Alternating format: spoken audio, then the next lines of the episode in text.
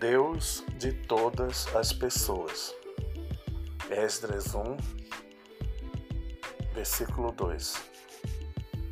Naquela época, judeus de judeus devotos de todas as nações viviam em Jerusalém, versículo 5.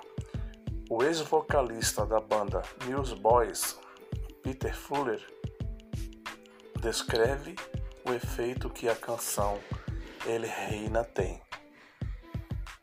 Ela une os cristãos de todas as nações para adorar a Deus.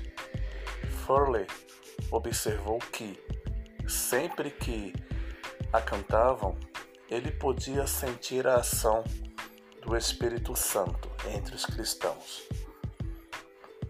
A descrição de Furley sobre Ele Reina provavelmente ressoaria entre as multidões que convergiram para Jerusalém no dia de Pentecostes.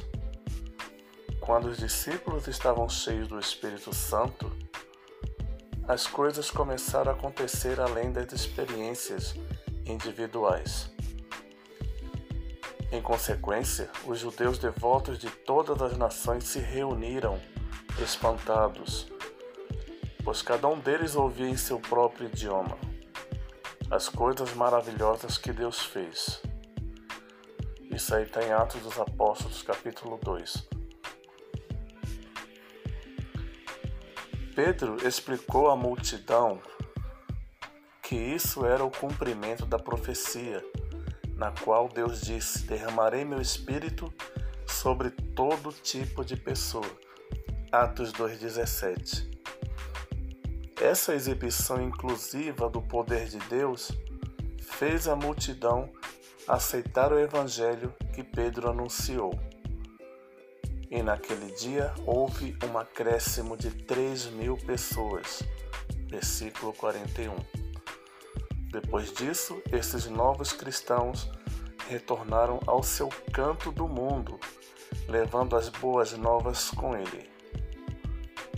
As boas novas ainda ressoam hoje. É a mensagem de esperança de Deus para todos.